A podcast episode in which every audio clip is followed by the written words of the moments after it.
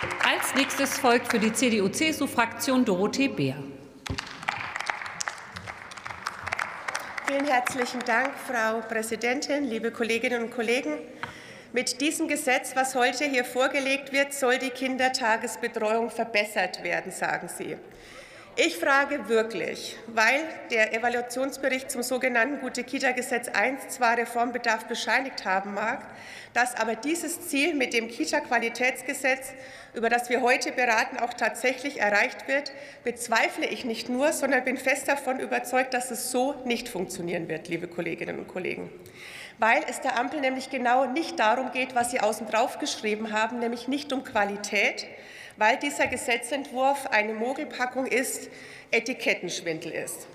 Und warum das so ist, werde ich Ihnen erläutern. Sie legen einen Gesetzentwurf vor, in dem es vor allem um eines geht, ausschließlich um Beitragsentlastung, schreiben aber Qualität drauf, und das ist wirklich fatal, liebe Kolleginnen und Kollegen. Das ist unehrlich, es ist ungerecht, es sorgt nicht für mehr Qualität und es sorgt auch nicht für mehr Gleichwertigkeit von Lebensverhältnissen, die unsere Verfassung auch vorgibt. Und ich möchte mich da schon mal auch an die Familien richten, an die Erzieherinnen und Erzieher da draußen, weil ich nicht glaube, dass sie es wirklich hinbekommen, allen glaubhaft zu machen, dass die Bundesmittel, die sie hier in die Hand nehmen, für eine Finanzierung für angebliche Qualität, die dann am Ende tatsächlich nur hin zu Beitragsentlastungen geht, auch teilweise in Bundesländern zur volligen Beitragsfreiheit von Eltern und das auch noch unabhängig vom Einkommen.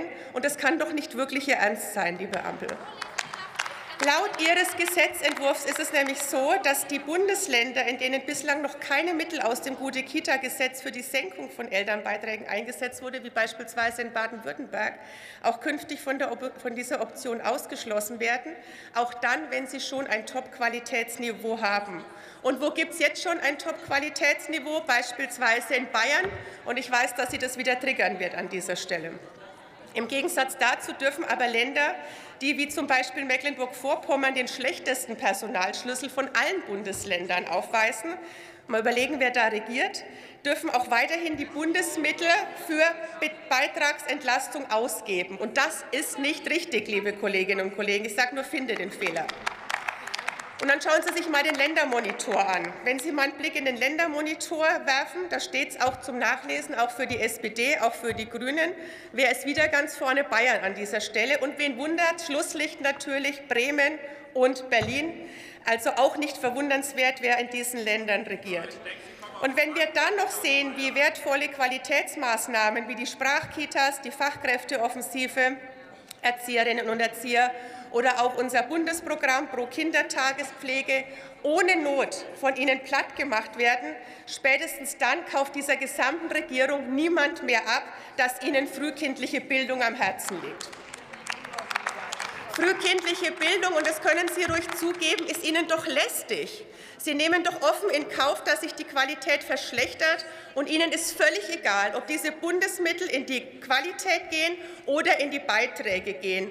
Aber sich dann hinstellen als Heilsbringer für Qualität, das ist wirklich infam.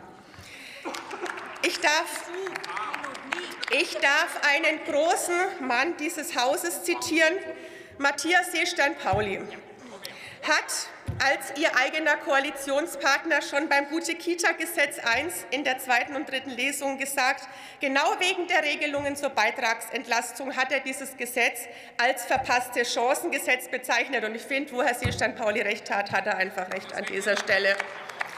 Und deswegen kann ich heute noch sagen, ich werde das noch erweitern, Herr Seestand-Pauli, nicht nur das verpasste Chancengesetz, sondern es ist ein Rolle-Rückwärts-Gesetz, was Sie hier vorlegen. Wir als Union lehnen eine Finanzierung von Beitragsentlastungen bis hin zur völligen Beitragsfreiheit aus Bundesmitteln ab die für ein Kita-Qualitätsgesetz gedacht sind, noch dazu, wenn es unabhängig vom Einkommen der Eltern passieren soll. Für uns kommt Qualität vor Beitragsentlastung. Deswegen kann ich Sie nur auffordern, unserem Antrag zuzustimmen, wenn Ihnen die Kinder wirklich am Herzen liegen. Und wenn das seit einem Jahr nicht nur Lippenbekenntnisse sind, dann wäre es sehr traurig, wenn Sie hier nicht mitmachen. Ganz herzlichen Dank.